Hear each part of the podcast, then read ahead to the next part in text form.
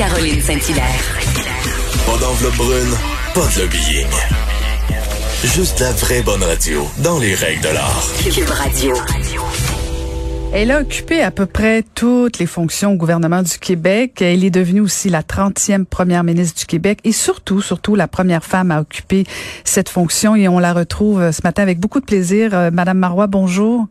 Bonjour Caroline, ça me fait plaisir aussi d'être avec vous ce matin. Ben, ben moi de même, moi de même. Euh, c'est le moment de, de, de, mon émission où je me fais, je vais le dire euh, publiquement, un peu beaucoup plaisir.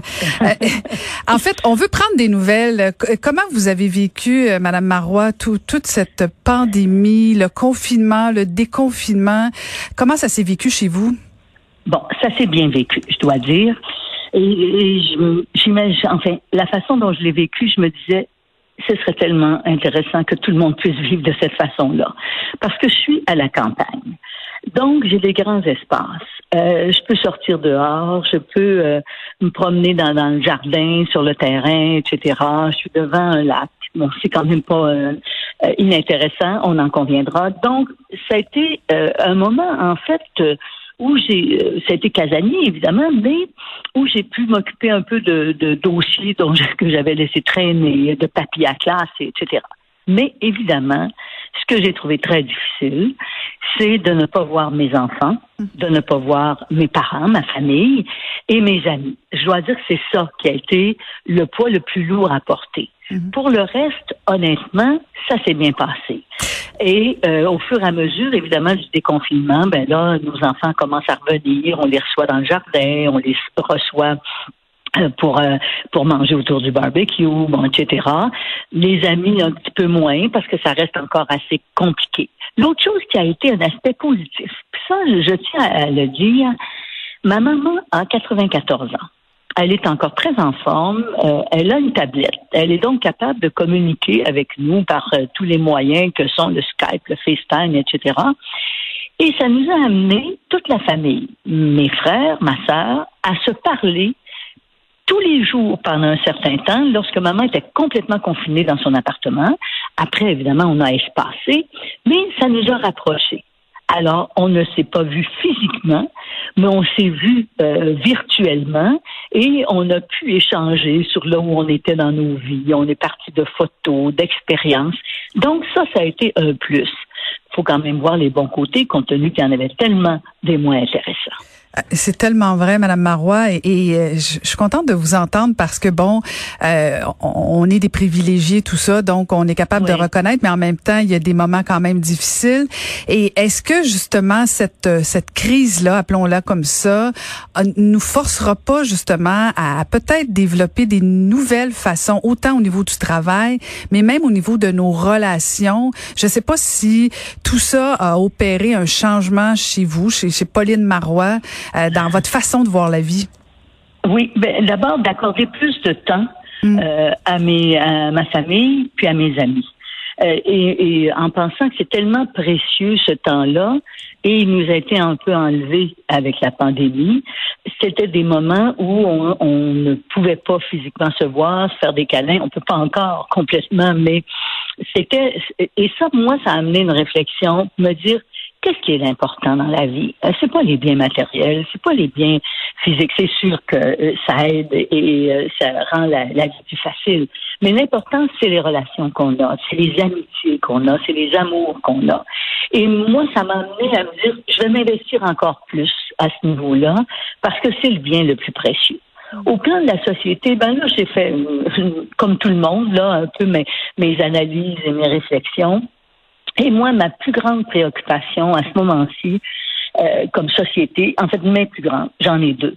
La première, c'est euh, le vieillissement et la façon dont notre société traite les personnes âgées et conçoit le vieillissement. Et moi, je suis, euh, je suis partante pour qu'on fasse ensemble, collectivement, une réflexion et surtout un virage.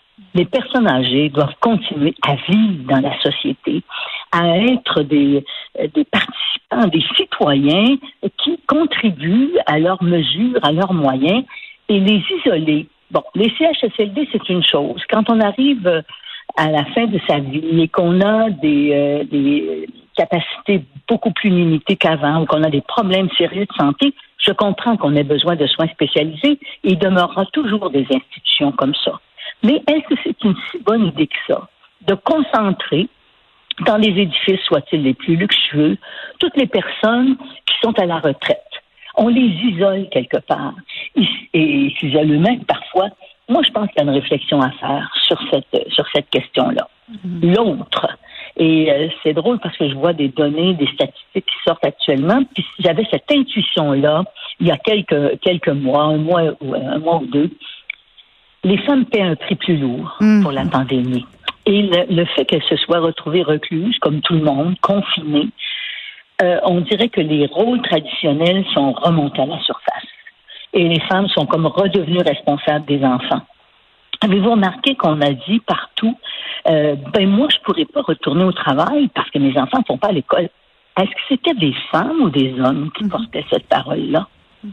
Largement des femmes. Et les statistiques sont en train d'apparaître, comme quoi les, le retour au travail est moins euh, moins important ou est moins élevé, si on veut, en termes de données chez les femmes. Alors, il risque d'y avoir un recul de ce côté-là. Puis moi, je pense qu'il faut euh, il faut contrer ça et il faut euh, essayer de corriger le tir en ce sens-là. Tellement, et, et, je pense qu'il y a une des raisons pour laquelle aussi plusieurs plaidaient euh, qu'il fallait absolument qu'il y ait des femmes euh, dans, dans, dans, dans, le groupe formé par François Legault pour la relance économique parce qu'on l'a vu, hein, que ce soit au niveau des préposés, euh, le monde de la santé, c'est beaucoup des femmes et je pense qu'effectivement, on a un enjeu important. Puis on va se le dire, là, si demain matin, on, on, me demande de choisir entre mon travail ou ma famille, ben c'est on va toujours choisir la famille. Et, et c'est un net recul là, si on va dans ce sens-là. Absolument. Et, donc, moi, c'est une, une réflexion que ça m'amène à faire.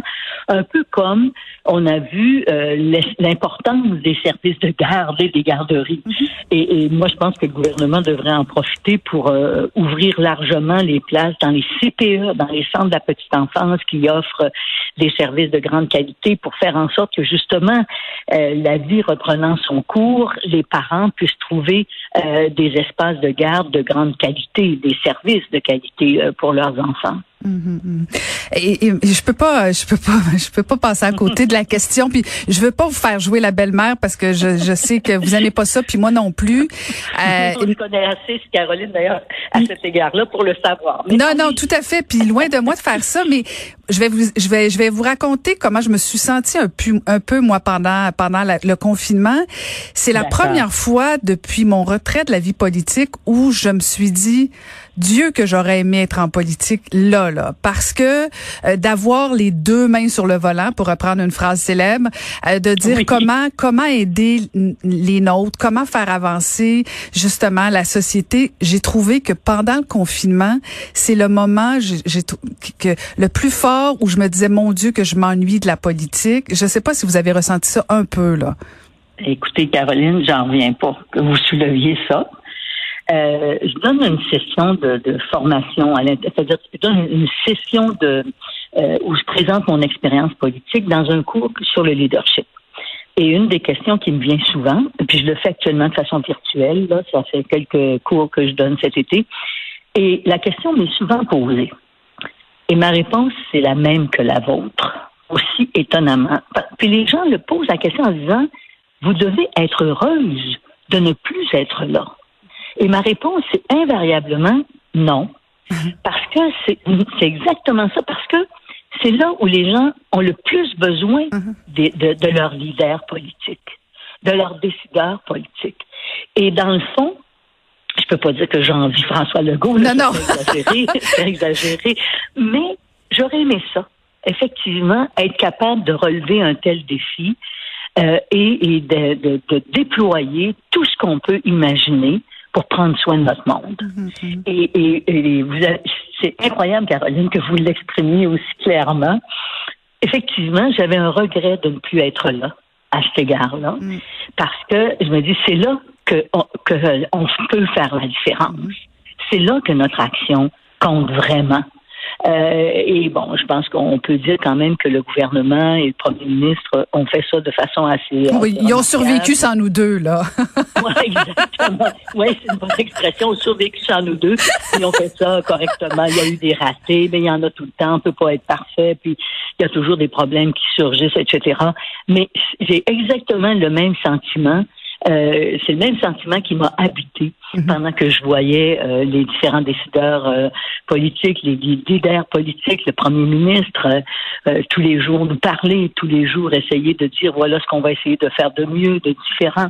Alors c'est un défi exceptionnel hein, dans une situation elle-même exceptionnelle. Oui, tout à fait. Parce qu'on a tendance à l'oublier. Eh, on critique souvent nos politiciens puis tout ça, mais la, la plupart, pour ne pas dire la majorité, ils vont vraiment en politique avec le, la volonté de changer les choses, de servir. Absolument. Et, et c'est ça qui... de servir. Tout, à, fait, tout à fait. Ouais, c'est euh, très, très clair.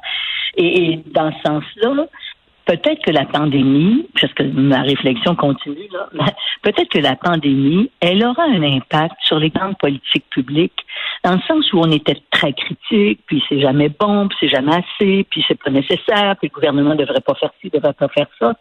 Mais c'est là qu'on se rend compte comment il est important d'avoir des institutions démocratiques et surtout d'avoir les grandes politiques publiques qui vont assurer un filet social qui va protéger le bien commun. Imaginez dans un, dans, puis on le voit dans certains États du monde beaucoup plus désorganisés ou, ou pas organisés, comment la pandémie touche durement les citoyens. Euh, on n'a qu'à penser au, Brésil euh, actuellement. Or, nous, l'existence d'un filet, l'existence d'institutions euh, qui sont collectives finalement, ça vient beaucoup aider à passer au travers le, le, moment difficile qu'on a vécu, même si, évidemment, il y a eu une ratée majeure auprès des, des personnes en hébergement, mais ça, euh, je pense qu'on est tous un peu responsables quelque part et il faudra euh, redresser le tir. Je pense que la leçon va être très claire pour la suite des choses. Je sais, Madame Marois, que vous suivez l'actualité, donc vous avez assurément suivi la vague de dénonciations euh, pour les, agresseurs sexuels, contre les agresseurs sexuels, pardon. Comment comment vous, euh, vous pouvez euh, réconcilier la volonté, le besoin de ces victimes d'aller sur les réseaux sociaux versus justement peut-être de, de temps en temps, sans viser personne, de tomber dans des propos peut-être diffamatoires pour d'autres personnes? Moi, je suis un peu critique sur ça. Mm. Je comprends très bien que euh, des femmes et des hommes aussi euh, puissent avoir vécu des traumatismes qui, les, qui, leur ont fait profondément mal, qui les ont perturbés, euh, qui ont nuit à leur carrière, qui ont, qui ont, qui les ont atteints dans, dans ce qu'ils sont euh, profondément. Mais en même temps, on peut pas euh, détruire la réputation de dizaines de personnes sans avoir une, sans faire une démarche qui va euh, s'appuyer sur des, des, principes de justice. Et, et moi, sur ça, j'ai un peu de difficulté. Et surtout, surtout quand il s'agit de, de, gens qui le font euh, anonymement. Là, on reviendra pas sur le cas de, de Yves-François, que, que je, je, je comprends euh, de tout mon cœur. Je me dis, c'est tellement odieux que quelqu'un t'attaque sans que tu puisses te défendre. Tu sais même pas c'est qui, tu sais même pas dans quelles circonstances, etc. Alors, moi, je comprends que les gens le fassent et puis je suis très sensible à tout ce que vivent euh, ces jeunes femmes, ces, ces, ces hommes qui, qui, se trouvent dans des situations où ils ont été agressés, ils ont été violentés, etc. Mais essayons de prendre la voie juridique, la voie légale, pour qu'on donne une possibilité au moins aux gens de se défendre, de se représenter. Mais c'est un exutoire actuellement, puis je suis très prudente, comme vous le voyez, parce que je veux pas blâmer mm-hmm. les femmes ou les hommes qui le font, mais je, je blâme ceux et celles qui le font euh, de façon anonyme. Ça, c'est, si, imaginez-vous, puis qui s'imagine que les gens qui le font s'imaginent dans la situation inverse. Mm-hmm. Il y avait, mes parents me disaient toujours, tu fais jamais aux autres ce que tu ne voudrais pas qu'on te fasse. Ça n'avait rien à voir avec la morale chrétienne, ça avait à voir avec la morale tout court. Mm-hmm. Et moi, je pense qu'on devrait, on devrait réfléchir à ça. Je suis très contente de voir qu'il y a des députés avec euh, autant des quatre formations politiques à l'Assemblée nationale, des, des, femmes députées, qui réfléchissent actuellement à des voies peut-être nouvelles à, à, identifier, parce que je comprends que le système est lourd et, et euh, difficile à, à percer. Euh, il y a peut-être des voies autres qu'on peut euh, qu'on peut trouver. J'entendais que M. Jolin Barrette allait faire aussi un travail de réflexion de ce côté-là. Je suis content, pardon, je suis contente de voir qu'il y a des femmes politiques qui s'impliquent et puis qui essaie de voir de quelle, dans quelle perspective on pourrait développer de nouveaux outils. Mais un petit peu de prudence, je trouve que c'est difficile de vivre euh, ce qu'on vit actuellement. Tout à fait, tout à fait. Et donc, sur quoi vous travaillez là pour euh, l'automne? Parce que bon, à un moment donné, on va pouvoir sortir. euh, J'imagine que actif comme vous êtes, vous restez pas euh, à juste travailler dans votre jardin. Vous avez déjà des plans pour l'automne? Oui, j'ai quelques plans pour l'automne. Bon, j'en ai un qui m'accapare beaucoup et qui me préoccupe parce que pour moi, c'est fondamental pour notre vie collective, c'est la langue française. Mm -hmm. Vous savez que je préside une campagne de financement auprès de grands donateurs. Euh, j'ai des collaborateurs formidables qui viennent de un petit peu partout, de différents euh, domaines euh, économiques. John Parizella et, et vice, vice enfin co-président de la fondation et des membres de mon comité. Comme vous voyez, ça, ça rallie, mm -hmm. peu importe les, les choix que l'on a au plan de, de, de l'avenir du Québec. Alors ça, ça me préoccupe beaucoup et j'ai l'intention évidemment de reprendre le travail un peu plus activement à l'automne parce qu'on a été très ralenti pendant tout le printemps. Alors ça, c'est dans mes cartons. Bon, j'ai toujours plusieurs projets de jeunes qui me consultent pour avoir parfois des conseils, parfois ils font des recherches, ils veulent avoir les raisons pour lesquelles on a pris telle telle décision. Ça, j'ai toujours euh, à l'agenda des rencontres comme celle-là. Et euh, normalement, on, on, verra arriver sans doute ma bio euh, au début de l'automne. Oh. Alors voilà. Oh, ouais. oh, une, une, biographie sur Pauline Marois à venir cet automne. Oui, c'est ça. Alors ah. là, on est en train de travailler avec l'éditeur sur euh, le plan de communication, sur la sortie, etc. Mais euh, ça devait être au printemps. D'ailleurs, c'était euh, vraiment, moi, je revenais, je, vous savez que je vais au, dans le sud en hiver et je revenais plus tôt cette année. J'avais travaillé très fort pendant tout l'hiver à peaufiner un, euh, une bio qui se travaille depuis quelques années. Hein. Ce n'est pas euh, c'est pas d'hier là. Depuis que j'ai quitté mes, mes fonctions de première ministre, euh, j'ai commencé à travailler sur ce projet et c'est toujours un peu c'est nous hein, qu'on met sur la table. Alors c'est toujours un peu euh, exigeant, puis euh, et, comment ça c'est pas angoissant, mais un petit peu quand même. Oui, oui, et là, donc, je devais venir, euh, je devais faire ce lancement en avril. la pandémie a tout changé, tout chamboulé. Donc, on va reprendre ça bientôt. On s'en reparlera sûrement. Ben certainement. En tout cas, j'ai très très hâte de lire ça. Je suis certaine que je suis pas la seule. Merci beaucoup, Madame la Première ministre, de nous avoir parlé ce matin. Ça m'a fait plaisir, Caroline, et bon été. Bon été à vous aussi. C'était Pauline Marois.